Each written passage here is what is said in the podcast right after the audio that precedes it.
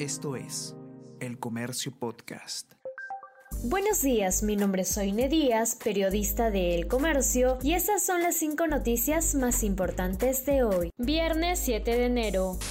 Procuradores y bancadas condenan injerencia de Aníbal Torres. Defensores del Estado rechazan que desde el Ministerio de Justicia se quiere vulnerar autonomía de Procuraduría General. Congresistas de siete grupos afirman que intento de remover a Daniel Soria es represalia por denunciar a Pedro Castillo en el caso Provías.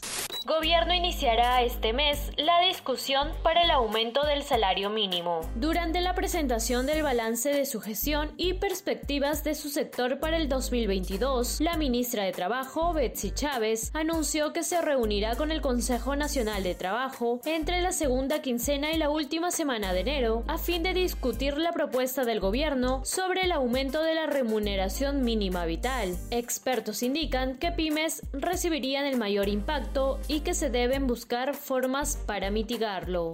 Contraloría haya presunta responsabilidad penal de Muñoz por designaciones irregulares en Parque de las Leyendas. La Contraloría identificó presunta responsabilidad penal en el alcalde de Lima, Jorge Muñoz, por designar al gerente general del patronato del Parque de las Leyendas, a Juan Carlos Ampuero, en cargo de confianza sin cumplir los requisitos mínimos. Recomiendan al procurador público iniciar acciones legales penales contra el alcalde de Lima y funcionarios vinculados.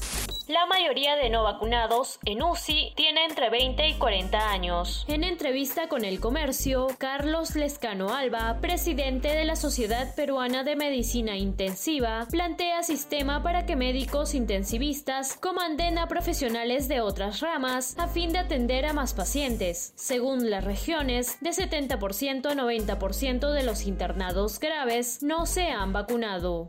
Estados Unidos no olvide el ataque al Capitolio. El presidente Joe Biden tuvo palabras muy duras hacia su antecesor Donald Trump, a quien responsabilizó de intentar impedir el traspaso pacífico del poder a través de una turba de extremistas armados. Desde la rotonda del Congreso, una de las zonas invadidas por 800 personas hace un año, se recordó que la violencia dejó 5 muertos y 140 agentes heridos.